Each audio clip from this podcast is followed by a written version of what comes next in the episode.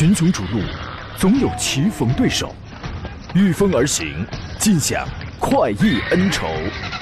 享受人车合一的至臻境界，你首先需要选对最合适的宝马良驹。精彩汽车生活从这里开始。买车意见领袖，权威专家团队聚会团购买车，专业评测试驾，主持人杨洋为你客观权威解析。这里是 Up Radio 购车联盟。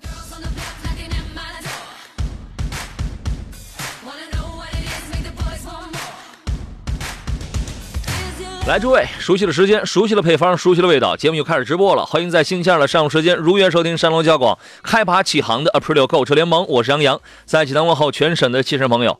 天街小雨润如酥，差点重新穿秋裤啊！今天这个天气啊，清冷。路堵，各位在路上呢，请保持心态平和，视野清晰，车距适当。尤其这个过水坑涉水的时候啊，要多想想别人啊，呀，而且呢，还得多想想老祖宗留下的这个古训，说什么呢？叫春雨贵如油。你这样一想，心里是不是就舒坦多了呀？你看咱们占了多大便宜啊？漫山遍野了，这九十八号，这个是啊。这个我今天心情挺好的，因为我昨天节目一开头，我不是说我们呃畅游天下那个那个主持人爱丽丝，他们家叔叔不是是我们节目的忠实粉丝吗？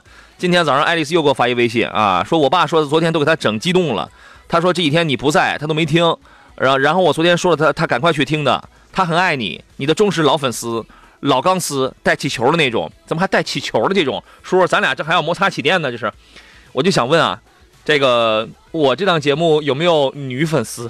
这是我很关心的一点，你知道吗？啊，告诉诸位一个坏消息，明天我又得出差了，下周一回来咱们见吧。啊，且听且珍惜。你说做节目居然还能做出这欠人钱的这个这个这个这个感觉，主持人干到这份上也真是与有荣焉了。这是，今天咱们且听且珍惜。十一点到十二点依然是专业研究解答一下挑车、选车、买车的问题。直播间热线此刻为您开通了，号码是零五三幺八二九二六零六零八二九二七零七零。在我。弥留之际，这一个小时当中有问题，咱们可以来探讨啊。我们还有几种网络互动方式，请关注我的新浪微博“山东交广杨洋侃车”微信公众账号，请关注山东交通广播以及杨洋侃车。呃，通过第一个，此刻在进行音频与视频的同步直播；通过第二个节目以外，跟我来联络。今天和我共同来探讨各位买车问题的是来自北京少卿奥迪的总监少卿老师。你好，邵老师。杨洋好，听众朋友大家好。北京下雨降温了吗？呃，北京今天下雨了，也降温了。是吧？你得这个啊，重新穿秋裤啊，得注意保暖。呃不，呃我们倒没事儿，我一直没脱。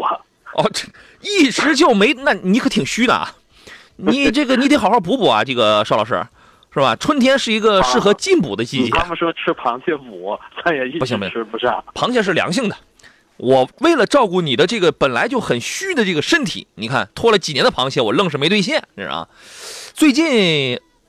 有很多买车的朋友呢，我觉得可以试探着看看价格出手了，也别太盲目，是吧？先看看价格，因为我们之前这个节目说过的这个制造业的那个三个点的增值税下调了嘛，对吧？十六这个调到了十三，理论上来讲的话，反正几千块钱到几万块钱不等。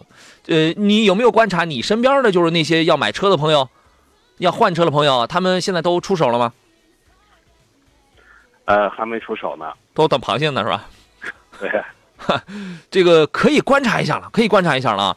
这个昨天有朋友问到了那个那个名爵的 HS，名爵 HS 呢，从四月九号开始全系下调了官方指导价。我你们听广告应该也也能听出来了吧？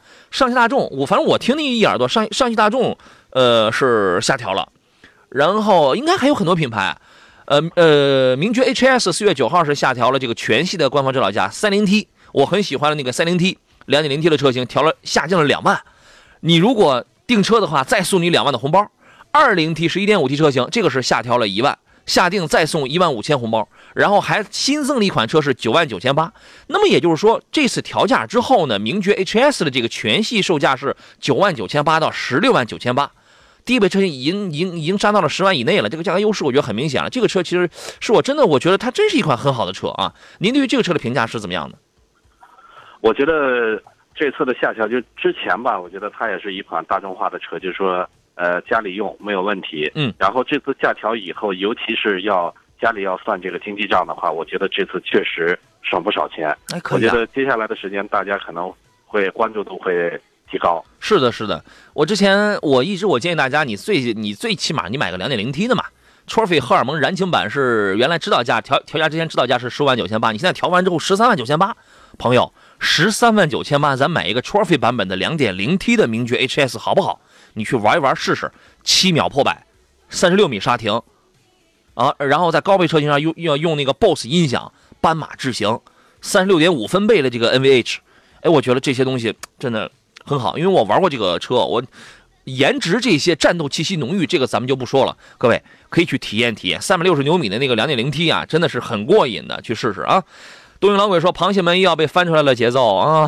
普拉普这个普拉九说：“杨洋熟悉了配方，熟悉了味道，我们更想要的是加量、加量、加量，加什么量？我明天我都出门了，你你这个三天没量，我跟你讲啊。”燕说：“已经穿上这个棉袄厚秋裤的节奏了。”还有人说这天啊真好，前两天过夏天，今天过冬天，好像是说听到杨哥的声音就浑身带劲儿，干就完了，啊，话里都无法低调，说到点报道，杨哥好，我感觉现在一年并不是四季，而是春夏冬夏冬春。你的留言被点掉了，这个咱们就不说了啊。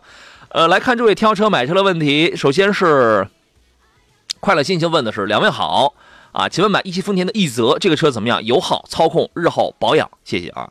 这个小车还是蛮有乐趣的。他他，但是人多了不行，这个就是个一到两人的车。您对于这个车的评价怎么样呢？我觉得也是，就是说，在尤其在市里上班的话，因为小车呢，呃，如果是家里边孩子多了、人多的话，小车肯定是不行的。嗯。因为第一，乘坐空间小；第二呢，载物空间少。对。所以有孩子的家庭来说，可能会小一些。嗯。但是对于说上下班的，尤其是说像 Smart 这种车都可以买的车型的话。那这个车当然更没有问题了，嗯，关键是经济实用。对，这个车呢，它其实它打一个错位竞争，在这个价位用多连杆独立后悬架的，并且用多连杆独立后悬架的这个条件本身就刷掉一批了，啊，就没剩下几个这种紧凑的 SUV 了，就剩下什么逍客这样了。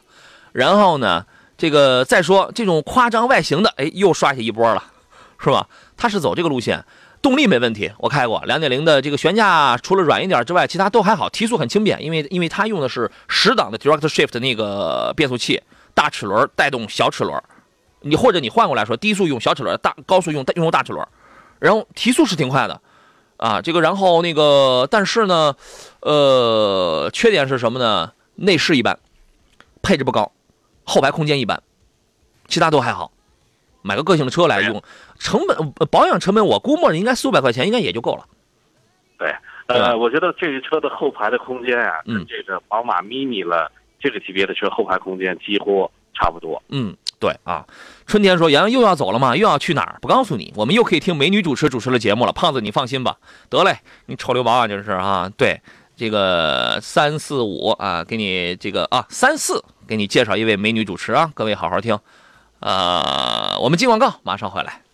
哎呀，这档节目里的广告真是越来越多了啊！燕说明天又出差，下周能回来吗？上海车展快开始了，你的你还提醒了我一嘴，我下周还真不一定，下周一还真不一定坐在这儿了啊！回头咱们再说吧。有朋友说这个，呃，主持以后下山化缘，能不能把庙给背上？好嘞，施主，好嘞啊！这个说最次也来个现场版的一镜到底。这个刚才我们没有什么遗留问题吧？一泽啊，一泽说完了。呃，前端登录的问题是良好，日产骐达自动挡这个车怎么样？主流吗？这个车曾经很主流，只不过现在呢，就说老一点了，但是也便宜啊，也能用。女士开代步车有没有别的推荐？嗯邵老师，您对于这个车的评价是怎么样的？我觉得他既然已经关注骐达了，骐达曾经呢，我觉得尤其是女士家庭用车，嗯，或者是上下班用车，我觉得它的口碑啊。这个各方面应该是得数一数二了。嗯，在这个级别车里边，现在的价位呢，大概十到十三万这个价格区间吧。呃，更便宜，四 S 店里边都有优惠。对，更便宜。我记得几年前啊，有可能是两是两年前还是一年前，我忘了。我就我我我，您记不太清，大概是十万零五百就能买一个 CVT 的加装以后的高配了，差不多是高配还是次高配那种了。所以它这个，因为这个车现在它挺老了，但是它也是相对是成熟，那个那个那个大空间是吧？我觉得女士开啊，做一个上下班来代步，偶尔带个孩子，后备箱我还能装那么多东西，完全可以，完全可以，没问题。这个车曾经非常主流，非常主流啊！一颗滚石说：“你好，像欧蓝德四驱七座和和科迪亚克七座给点评一下，二十万左右还有其他车型推荐吗？必须七座，应急用，谢谢。”欧蓝德和科迪亚克。对，欧蓝德它可是能买四驱七座呀。是，嗯，呃，欧蓝德的性价比可能会更高一些，嗯，那个科迪亚克呢，我觉得它是更偏向于这个纯这个城市使用的话，这个科迪亚克会更合适。要这俩的话，要如果我来选的话，我可能会选科迪亚克。嗯。虽然在价格方面，可能科迪亚克跟欧蓝德比的话，不是那么具备优势，嗯。但我觉得科迪亚克第一是车型更新一些，做工要精一些是吧？上市不久的车型，嗯，它不像这个欧蓝德呢，一分毕竟是一分价钱一分货，我觉得欧蓝德在更新换代这一块儿，嗯。还是要慢一些。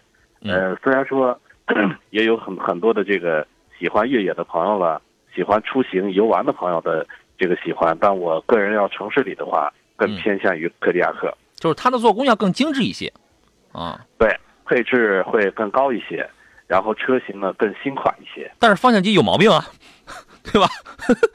这是个大事儿，你你知道吗？欧蓝德虽粗糙，但没大问题，而且同价位你还能买个四四驱，我觉得这个性价比它是在这儿的啊。所以说要要我的话，如果真要在这两个车里边选的话，我会选欧蓝德，我放心啊。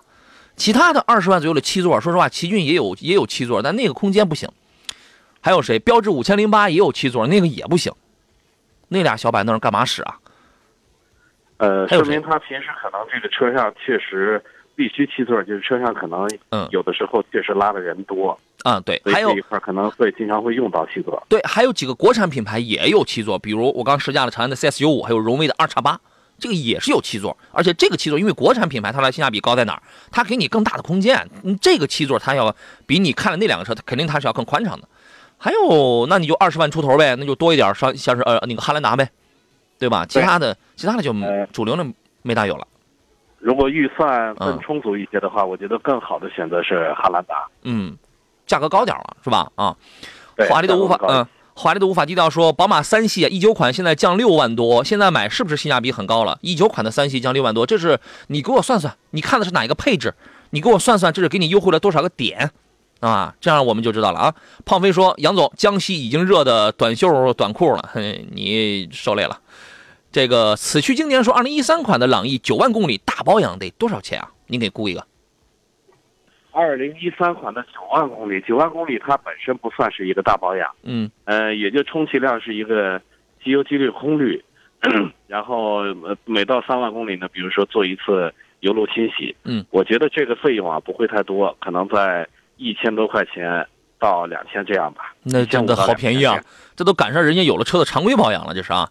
男孩说，国产车百公里加速越来越好了，都不确定自己到底喜欢哪一款了。其实你只要搞清楚你生活的那个区域有你有没有那个条件去玩百公里加速，对吧？再一个，你人到中年了，你还加什么速啊？你还是吧？这个磨磨性子，沉稳一些吧。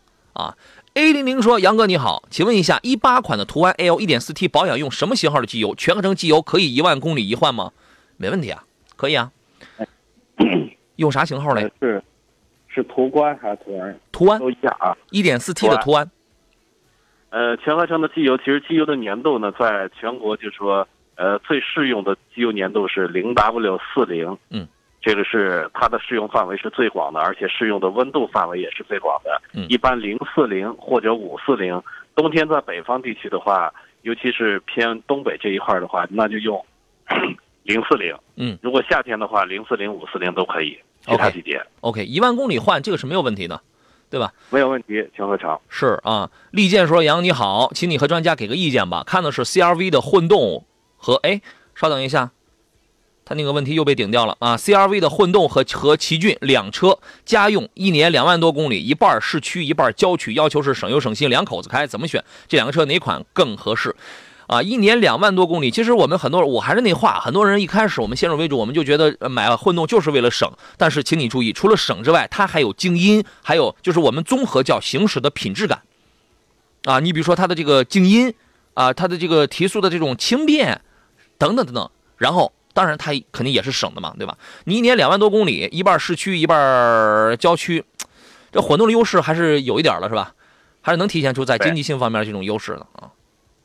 呃，混动的关键这俩车的价格呀、也非常的接近，嗯就是说极骏可能比这个混动的车型会便宜一些，但是混动的这个如果算油耗的话，嗯算这个经济价经济账的话，还还是非常划算的。嗯，我觉得这俩车呢都是皮实耐用的车，嗯关键是，呃，这个 CRV 的混动呢油耗一定是比奇骏油耗是要低不少的嗯嗯，混动。你要是真的是市，嗯，你要是市区比较多的话，你这个混动车的优势才发挥的更明显。CRV 的混动差不多五到六升油百公里，差不多吧？对，五到六升油。对啊，你奇骏两点零升的自动挡的话，我觉得你在市区怎么着也得九到十升吧，九升油左右，呃，最少得在九升左右。九升左右啊，差不多就接近一半儿差不多接近一半实际上你你会发现，从保养啊，从这个经济，从油耗上，一年到头，因为你跑的少，你差不出多少来。所以呢，重点是什么？重点是那种驾驶的品质。重重点是那个，然后你你肯定消费者你会你会担心啊，你这玩意儿你混动以后，我要是这个坏了，这个成本会不会很高啊？你看质保，你看质保，本田的这个质保是多长？现在的质保都是三年十万，那这个不长，那这个不长，三年十万不长。大家在这方面，如果能给雷克萨斯，能像像能像雷克萨斯那样学学是吧？整车四年十万的这个免费，还有质保，这个电机呃是是十年二十五万公里吧？十年二十五万公里，不，电池是六年，六年十五万公里，电机大概大概是个十年，呃，十年二十年二十五万，好像是啊。如果能达到这个长度的话，哎，我觉得那这个挺好。反正你坏了你就来换就是了啊。这个其实除了我们这个口播广告的这个内容之外，奔腾 T17 也是全球首款三 D、三 D、三 D 的就是比六哥的好。你看三 D 投影，就中间有一个钻石的一个小屏幕啊，然后有三种这个卡通人物，然后呢还是一个首全球首款的物联网。哦，但是我没搞明白它跟哪些牌子的这个什么扫地机器人啊、电视啊、空调啊，就是可以。这个勾连的哈是可以嫁接的，什么叫勾连？这是叫勾搭啊！你在车上，你开着车，你快到家了，你车上因为你车上也有网络嘛，啊，你通过那个系统叮咚啊，请问我这个开启空调凉风。你回家一看，哇塞，这个这空调凉风就开了。你媳妇儿回来，叭就给了你一巴掌，小子，是不是早晨出门又忘了关空调了？你知道吧？不是的，不是的，我刚刚在楼下开的，你知道啊？这这个叫物联网。你回家一看，好家伙，你们家就那个就是一个神奇博物馆啊！那个那个电影《神奇博物馆》，机器那个扫地机器人在这个地上工作，啊，这个什么自动拖把、自动牙刷全开始工作，就是那个感觉啊！我觉得这玩意儿也也也挺时髦的啊。影响影像啊，他说的是杨老师，途昂两点五 T，听有一些人说烧机油，正在犹豫两点零的高功还是买两点五呃五 T。我呢不是预算的问题，哎，他担心是两点五 T 这个烧机油的这个事儿。咱们这样啊，我们留到广告之后再请邵老师来分析一下，到底这个事儿是真的吗？是一个普遍现象吗？这里是为您直播的 Up 六购车联盟，我们专业解答挑车、选车、买车的问题。我是杨洋，稍事休息，咱们待会儿见。群雄逐鹿。总有棋逢对手，御风而行，尽享快意恩仇，享受人车合一的至臻境界。你首先需要选对最合适的宝马良驹，精彩汽车生活从这里开始。买车意见领袖，权威专家团队聚会团购买车，专业评测试驾，主持人杨洋为你客观权威解析。这里是 Up Radio 购车联盟。来，诸位，欢迎继续回到星期二为您直播的 April 购车联盟的节目当中，我依旧是杨洋啊。遇到了挑车买车的问题，您可以通过直播热线零五三幺八二九二六零六零或八二九二七零七零直抒胸臆跟我来对话。另外呢，您还可以通过呃微信公众平台，一个是山东交通广播来听我们此刻的广播直播，而且还可以通过左下角的菜单啊，您还可以看我们的直播间的视频直播，从从中留言，我全部都可以收得到啊。呃，节目以外呢，请通过微信公众号杨洋侃车直接给我来留言，我们来联系。那么搜索方式呢，您可以在这个。呃，公众号里面直接搜索小写的拼音全拼“杨洋侃车”就可以了。刚才我们有朋友说胖呃胖飞说杨兄你又要出差了。上个星期五还准备听你说了那位女士奔驰的事儿的后续啊，那个谈庞大奔驰的那个投诉是吧？这个星期你出差了又没得听了。这个我们的原则是这样的，只要人家的这个事情没有解决的话啊，没事儿啊，我们就耳提面命啊，我们就督促一下，就点一点你是吧？就这个这个这个这个事儿，我们是坚决贯彻这个报道义务。啊，这个就看这家店你准备要撑到什么时候了啊？就看你奔驰品牌，我觉得现在已经不是这个店的问题，现在是这个奔驰厂家这个不作为的问题啊！你这样的品牌，我们永远不会给你推荐，更何况你奔驰你现在车真的真的就是不行啊，你我们先不论你那些什么这个刚才的，就是那些个用料，你又爆胎。刚才我们群里还有人问买五二五还是买 E 三百，要命你就不要买 E 三百，我跟你讲，真的又爆胎又减人去断裂的，现在出了多少问题还买？这个座上宾呢是来自北京少卿奥迪的总监少卿老师，你好，邵老师。杨洋好，听众朋友大家好。这个啊，半米阳光的问题，杨好，为什么没法回看你之前的节目？去哪儿找？你说是视频直播，视频直播应该是被替代掉了。呃，春天说杨呃杨好啊，这个孩子买车，CC 和 A 四哪个合适？后期保值跟保养哪个便宜？这俩车保养费用还真没差出什么来。A 四保值，CC 和 A 四本身这俩车的价位呢比较接近，对，同属于 B 级车，价格比较接近。呃，当然买 CC 的话，我觉得性价比更高，就是说同样的车，这个车身的配置会更高一些，而且后期的保养费用会便宜。CC，呃，奥迪 A 四呢，我觉得这俩车首先从发动机了，从底盘了，其实它们的差距并不大，对，一样的。呃，只是呢，只是 A 四的品牌效应可能会更好一些，嗯，显得会更上档次一些。嗯嗯。就是说，你如果是预算在二十四五万的话，你拿一个低功的一个标配的 A 四，它的品牌的东西其实要更多一些，对吧？保养费用差不出多少来，保值是这一代 A 四好。CC 呢，就是那个你你我猜你说的应该是新款的那个叫 Arty 那个，那个车呢，很快就会降价，它很快它会掉钱，因为那个车的价格现在很虚，你知道吗？所以说那个车销量你看着漂亮，但它的销量现在并不高。这也就导致它的保值其实现现在还并不强，啊，呃，海燕环保说杨老师好，麻烦评论一下奥迪 Q 五这一代的新款的 Q 五，实际上属于是一个阉割掉的一个产品吧？我觉得拿来充门面还是可以的。呃，我觉得在实用方面、实用性方面，这个新的 Q 五比老的 Q 五呢，尤其是在空间方面，嗯，呃，有了很大幅的增加。嗯，过去的老 Q 五，尤其是后排空间和后备箱的空间，我觉得。呃，非常的紧凑，嗯，尤其是家用出行的话，人多出行的话，确实空间太小，嗯，呃，现在进行加长了以后，我觉得在空间方面是有所提升的，嗯嗯，呃，驾驶体验方面，当然这个在空间增加了以后，车身的长度增加了，那必须必须在驾控的方面可能会比之前的要偏弱一些，嗯嗯嗯，是，呃，反正变速箱给你换成这个双离合了，四驱由 Quattro 给你阉割为适时四驱了。啊，你甭管它多多这个智能，这还是怎么着，奥迪的标志就是小壁虎，啊，然后给你阉割掉了，反正给你空间，给你配置了呗。呃，对于技术控而言，是坚决不会向这种东西去妥协的。所以，所以我就是比较挺，就是说话挺难听的。我说买来充门面，这个是可以的。啊，你要是不懂这里边的这些个技术，这些个东西，那你就不会难过，你就不会心里不舒坦。但你要知道了之后，你就觉得，哎呀，哪哪怎么他怎么能这样？那个时候你就心里不舒服了，你知道吗？啊，车还是 OK 的啊。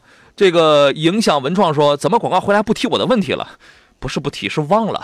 对这个实在是对不起，我看到新问题，因为我们这个节目问要买车的人太多了，我看到新问题我就忘了。对他说那个两点五 T 的那个途昂，听有人说烧机油，现在他在犹豫是买两两点零 T 的高功还是买两点五 T 的，他真的烧机油吗？我觉得烧机油啊，从新款的这个发动机在更更新换代以后，嗯，已经没有以前的车烧机油问题了。至于说十五到二十万公里以后的事儿呢，其实很多车到了十五到二十万公里以后，嗯，都可能会出现烧机油的情况。哦，所以说，呃，比之前的发动机在更新换代以后，我们整体从售后观察是，尤其是三代 EA 八八八开始，嗯，几乎就没什么烧机油的。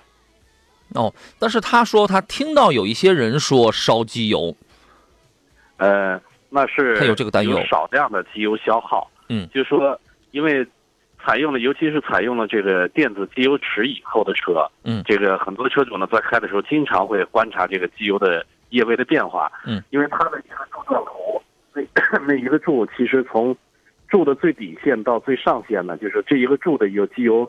显示都没了，嗯，它不代表发动机里没机油了，而是那一个柱就代表一升机油而已，嗯，也就是说，像一般的四缸发动机至少要加到四点五升到五升机油，嗯，也就亏一升机油的话，发动机也是可以正常的润滑、正常行驶的，嗯，只不过呢，机油的油量是偏低了，就是说您的判断，它可能是一个正常的消耗，是吧？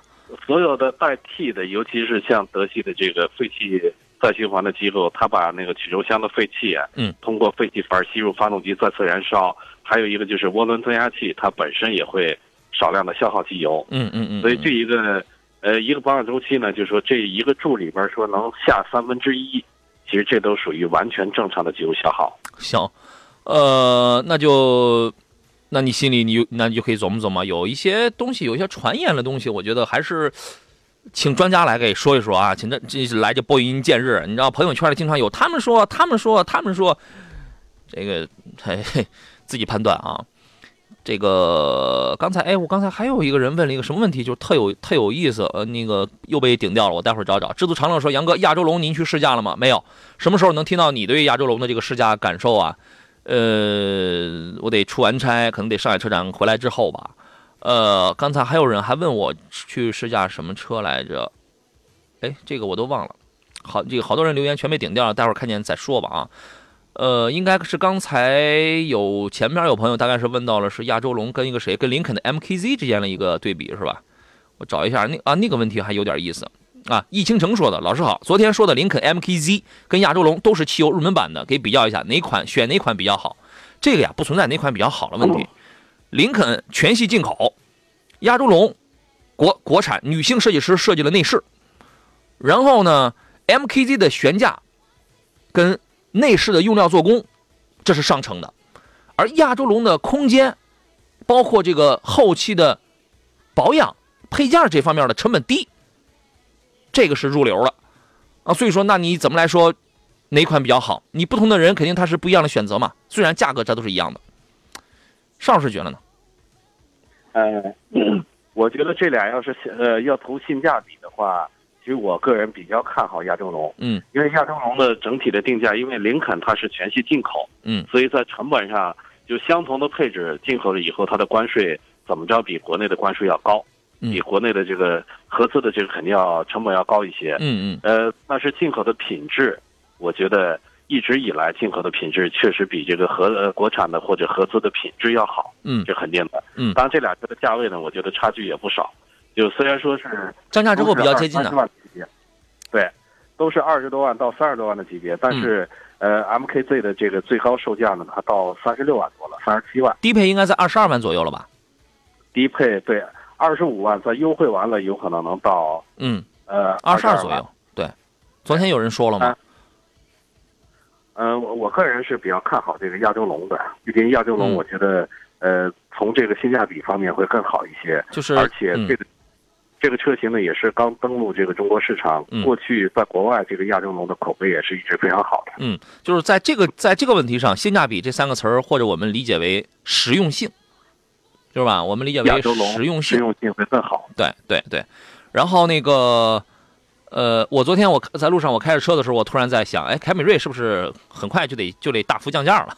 哈，亚洲龙出来之后，那个刚才有人说嘛，说亚洲龙这个低配版是提不到车了。对，亚洲龙这个低配版，你别你别看它标价便宜，那那个大概是要卖给什么滴滴啊，大概要卖给那样的用户的，所以说基本上你是买不到的，基本你是买不到的啊。这个我昨天晚上本来我想发一篇，就是到底是买凯美瑞还是买亚洲龙还是买雷克萨斯 ES 啊，区别是什么东西？但昨天晚上我那没空啊。然后那个机机车男孩说：“邵老师，抖音号开了吗？等的花儿都谢了。我个人很崇拜精通奥迪全部技术的中年大叔。”这句话的这个关键在于抖音号开了吗？中年大叔，这个是关键点。这个连腾给我们反映了一个济南的一个，他说我反映一个比较危险的情况：腊山河西路跟日照路路口北边那个红绿灯灯柱的底部已经松动的厉害了。刚刚开车路过看到了，太危险了！要是风大吹倒了，万一砸到车跟人就不好了。不知道反映哪儿，柜台反映一下吧。这个事儿归哪个部门管理啊？腊山河西路跟日照路路口北边那个红绿灯灯柱的那个底儿，现在据说已经松的挺厉害了，是不是在晃啊？这个请有关部门赶紧来看一看啊。黑人说啊，黑人是奔驰 E 的车主啊，他说我的倒车影像时好时坏，问问想吃螃蟹的邵老师是这是什么病？是摄像头的事儿吗？呃，倒车影像时好时坏，呃，得分情况啊。一种是呃屏幕有显示，比如说雪花了，或者屏幕显示的不清晰了，嗯，但是这个摄像头没有图像，嗯，那这种有可能是摄像头本身或者摄像头的接头有问题，嗯，这是一种。然后还有一种呢，就是在挂了倒车影像以后，屏幕完全是黑屏，那也有可能是显示的这个主机软件这一块出问题，可以尝试说系统。重启或者是电瓶断电，嗯咱们试一下，看好不好使。得嘞，去吧。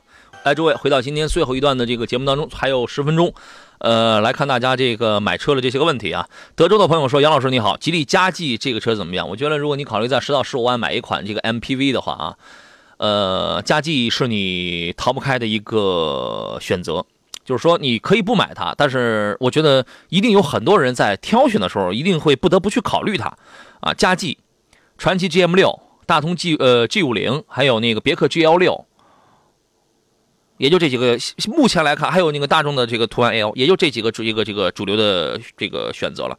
我个人是很看好嘉际的，而且我尤其我看好的是一是 1.5T 的 MHEV 油电混的那个，我觉得价格便宜，关键配置、功能、实用性还很高。有人说，哎呀，你我去看了那个第三排座椅小，啊，是是是挺小的，因为它级别呢，它不可能造太大。有人把有那个有有有人说把那第三排座椅立起来之后，那个后备箱就那么点儿。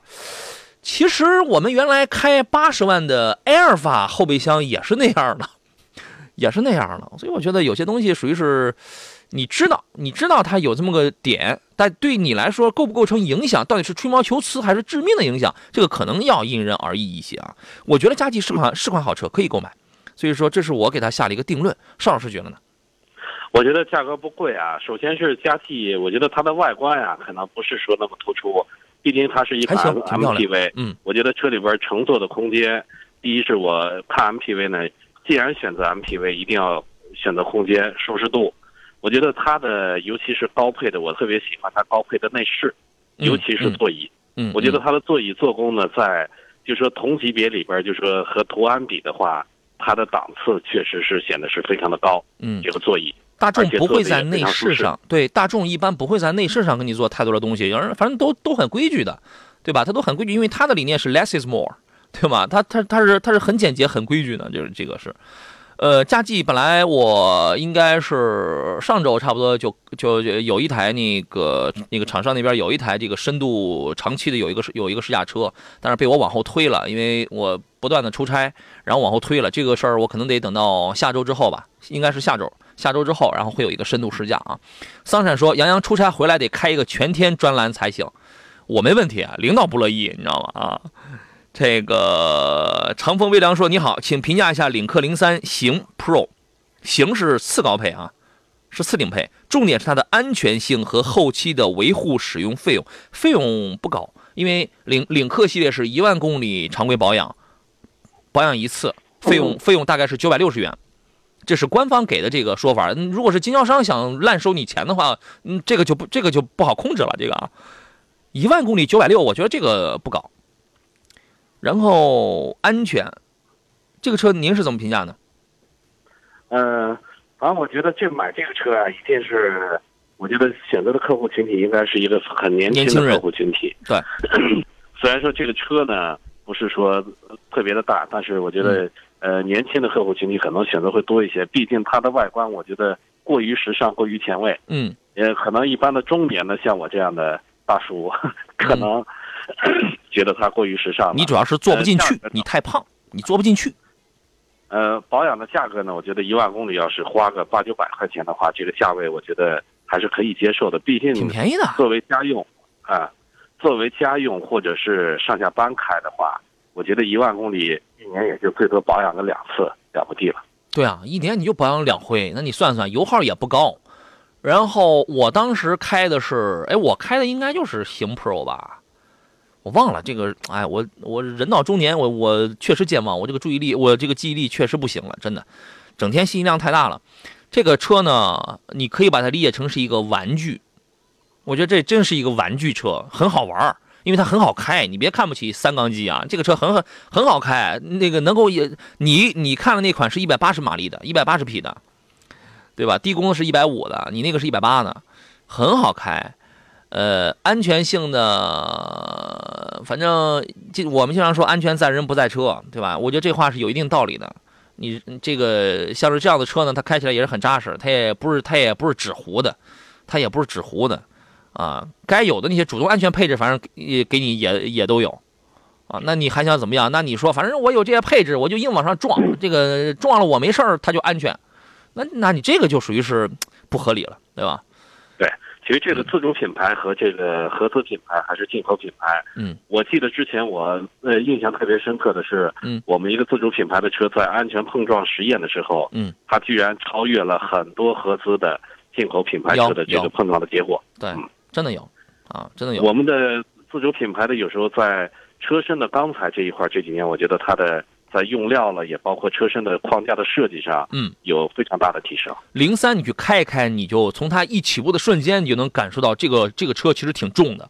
你看着尺寸不大啊，但是它不像它十万来那、那个十万来块钱的很多的车那么的轻飘，这个车是很扎实的，你一点油门你就能试出来的啊。呃，Five 说他他说到了佳绩，佳绩为啥要有扭力梁的这个啊？你指的是非独立后悬架是吧？会改款吗？我觉得一般一般不会。他说实在不喜欢扭力梁的 MPV。呃，他是这样，因为尺寸在既定的情况下，而且还要造一个第三排出来，扭力梁除了除了成本之外，在 MPV 当中除了成本之外，其实吉利造车呢是比较比较不惜成本的。如果你见过他很多车的话，你你你会觉得他他其实不是任何企业都会在意成本，但是他不是那种抠门的，就是就是那种企业，他有钱，你知道吗？然后呢，我觉得如果说按百分比来算的话，可能百分之三十的概率是在成本，另外百分之七十是在于他要他得要空间，他得他得想我得用个什么样的悬架才能给你努力的营造出个第三排的空间来呢？你用多连杆，那你第三排更没空间了。那玩意儿太占空间了啊！东方说，主持人抓紧评价一下 UX 吧啊！刚才有朋友大概是发了一个问的雷克萨斯的 UX，那车小的哈，比 NX 那都小啊。这个也属于是二线豪华品牌的紧凑 SUV，比 NX 还小。这个车反正一到两人车呗，邵老师喜欢吗？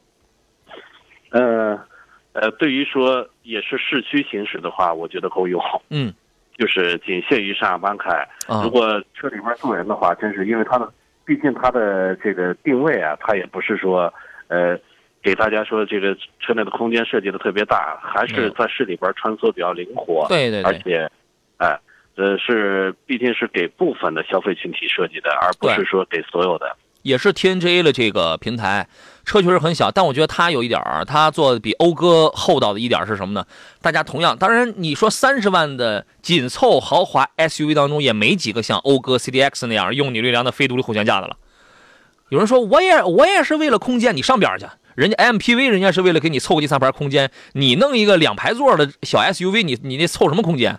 你这这个就属于是偷成本了，你知道吗？但是啊啊，但雷克萨斯非常的保值，这车，对对，而且买完了确实非常的省心，对。就就冲着这个这几年啊，维修保养你都压根儿都不用考虑这个，嗯。哎，该保养该花多少钱了，或者维修该花多少钱了，免费维修保养。那我觉得这个，尤其是不想在修车这一块儿嗯。动太多心思的人，这个不想那么累，那就开过去，就是该做什么就做什么，嗯，哎，这个。对，说说到这儿，我可能要更正一下，我昨天节目我我有个我可能犯了个错误，因为英菲尼迪以前是一直有四年十万公里的免费保养，是吧？但是我昨天我做完了节目之后，我刚好我有一个朋友，然后他听了节目之后，然后他就他就告诉我嘛，说这个英菲好像是从今年大概是二三月份，好像他就给取消掉了。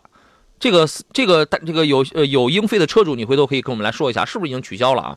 因为我们也不是英菲车主，呃，据说现在是没有四年十万公里这个免费保养了。哦，雷克萨斯的是六年十五万，雷克萨斯有，雷雷克萨斯有，但是呃，英菲这个好像这个好像没有了啊。然后有朋友说，呃，最后一个问题吧，有朋友说这个有没有必要呃说 RAV4 马上要改款了，现在价格优惠，值得买吗？值得呀，普通家用跟新款差距大吗？呃，刚才前面也有朋友问，要不要等这个新款2019款的丰田的 RAV4？新款的 RAV4 长得就跟那个奕泽是一样的，非常的另类，非常的个非常个性。然后呢，两点零升、两点五升还两点五升混动，配六 AT、八 AT，还有这个无无级变速。然后呢，它有混动车型，新车一定是提升的，配置功能上一定是它是往上走的，但是价格一定也是往上走的。如果你不是小年轻，不那么激进，我我就非要买个这个这这折叠屏的那个那个什么那个华为。如果你不是那类人那类人的话，你就买现款就可以了。我觉得是这样的啊。呃，时间关系，我们今天就到这儿了。再次感谢少卿老师，咱们下周再见喽。下周见。好嘞，感谢诸位，我是杨洋，下周咱们再见。